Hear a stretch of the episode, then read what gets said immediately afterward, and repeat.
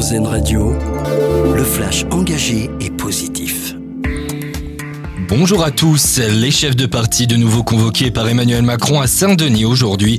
Réunion à la maison d'éducation de la Légion d'honneur au programme notamment des thèmes abordés, l'assouplissement du référendum et son extension aux questions de société ou encore la clarification de la procédure du référendum d'initiative partagée.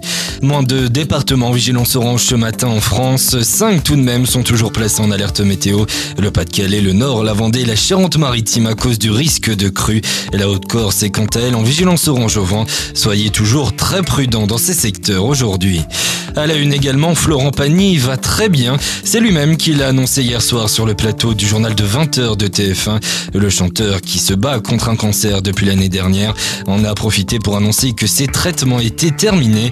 Les téléspectateurs ont même pu voir que l'artiste avait retrouvé ses cheveux. C'est une de mes années les plus belles paradoxalement, a même déclaré l'interprète de Savoir Aimer qui a réalisé de nombreux projets ces derniers mois.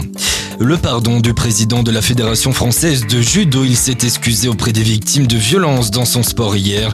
Il était auditionné à l'Assemblée nationale par la commission d'enquête sur les dysfonctionnements dans le sport.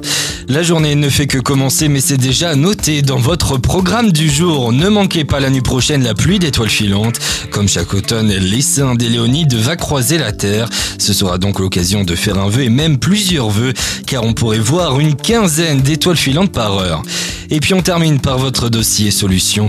L'aviation qui est au service de la recherche et de l'environnement. C'est un sujet que vous pouvez retrouver en détail sur rzn.fr.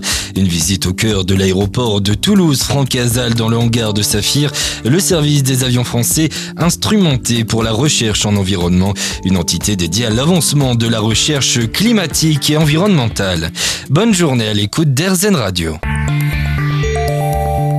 d'écouter le flash engagé et positif car RZN Radio regarde la vie du bon côté.